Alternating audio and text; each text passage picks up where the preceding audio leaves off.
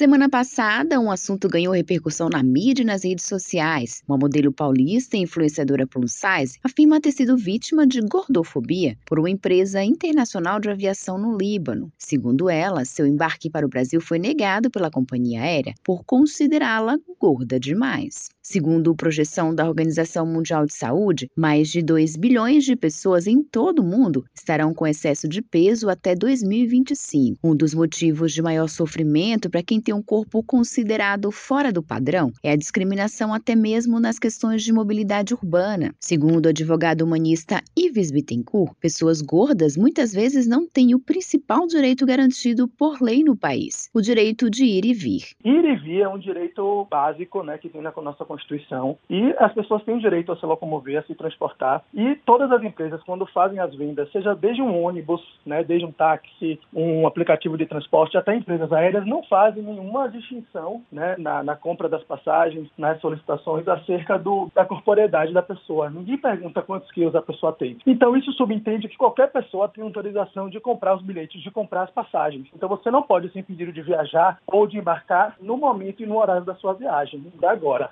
gordofobia ainda não é crime, mas há muito pouco tempo racismo também não era crime, é, LGBTQIA+, fobia também não era crime, e a sociedade evoluiu para criminalizar essas atitudes. Além do olhar de reprovação de muitas pessoas, quem é obeso precisa enfrentar diariamente uma série de obstáculos ao circular pelos espaços públicos, entre eles, cadeiras e poltronas pouco adequadas em locais como escritórios e restaurantes, a largura das catracas dentro dos ônibus e nas estações de metrô. A falta de acessibilidade no transporte coletivo é responsável por causar constrangimento e, consequentemente, situações de gordofobia. A jornalista e ativista Nayane Ribeiro relata sua experiência pessoal de luta contra a gordofobia. Desde pequena eu tenho curvas, eu sou fora do padrão mas ao mesmo tempo eu descobri isso através da sociedade, né? Eu sempre sofri muito preconceito na escola. Eu era chamada de baleia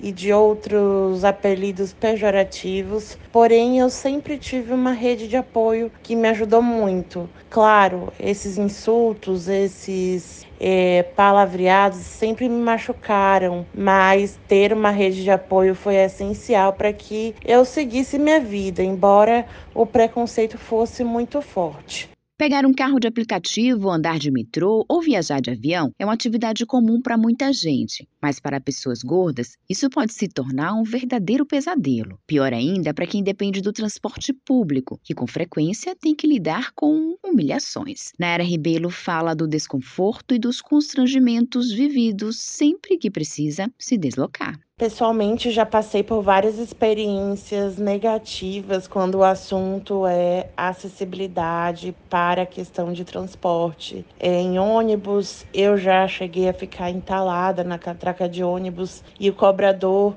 me empurrando assim para eu passar e às vezes doía, ficava com um quadril machucado, é, todo mundo do ônibus olhando, então é um constrangimento para gente que passa por isso. E depois de um tempo eu comecei a utilizar a porta do meio ou a da frente, né? A depender dos ônibus. Só que isso nunca é uma situação confortável, porque a gente passa por um constrangimento também, né? Todo mundo olhando.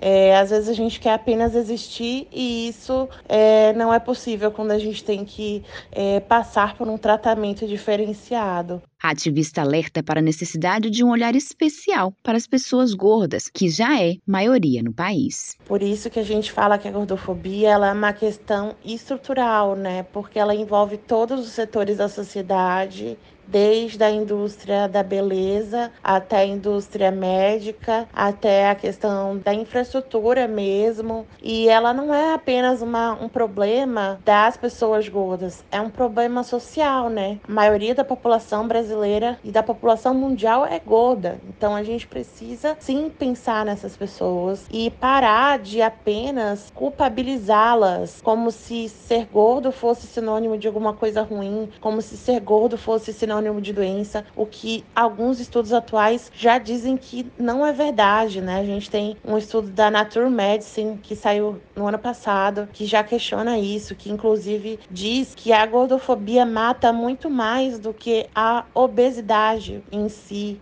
Para tornar os veículos coletivos mais inclusivos, algumas cidades brasileiras dispensaram a obrigatoriedade das pessoas obesas de passarem pela catraca de ônibus do transporte coletivo, seja depois ou antes do embarque. As medidas, entretanto, são pontuais. Em Salvador, segundo a Secretaria de Mobilidade, os ônibus da cidade possuem assento preferencial para pessoas obesas. É permitido ainda acessar o veículo pela porta do meio. A CCR Metrô também informa que atende à legislação do sistema de transporte público e garante a acessibilidade dos clientes dentro do sistema metroviário de Salvador e Lauro de Freitas. Nacionalmente, a Comissão de Direitos Humanos aprovou o projeto de lei 4.804 de 2019, que reserva 3% dos assentos de transportes coletivos intermunicipal e interestadual para pessoas com deficiência ou obesidade mórbida. Josi Braga, para Educador FM.